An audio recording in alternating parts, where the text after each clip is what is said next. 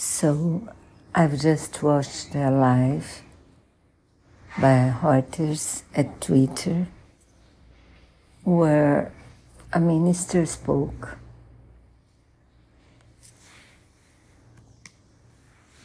Also spoke a military chief, a speaker, but the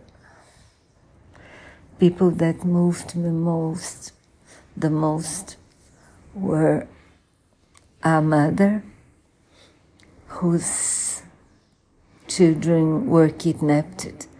They were staying with her father in a kibbutz nearby.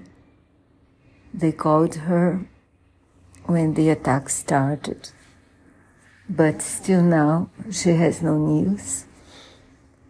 She thinks they are they were kidnapped by the Hamas. And the other woman who spoke lost her husband in the same attack by Hamas. Her husband died in order to protect her and their baby with a shot in the head.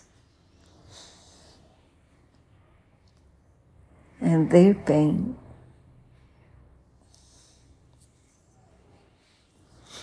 I think this pain is what explains this war that started.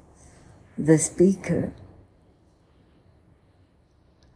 told uh, everybody there that the Israeli people are trying, have relocated lots and lots of civilians in Israel and that they were doing, they are doing their best not to kill Palestinians. He said that Hamas is stopping Palestinians of getting out of Gaza because they want them as human shields.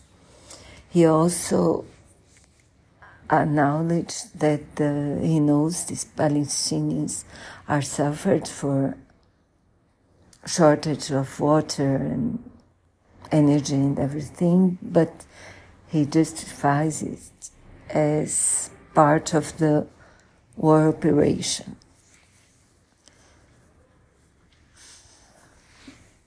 But what, yes, what moved me are those two, two women, one of them still hopeful to receive their, her children back.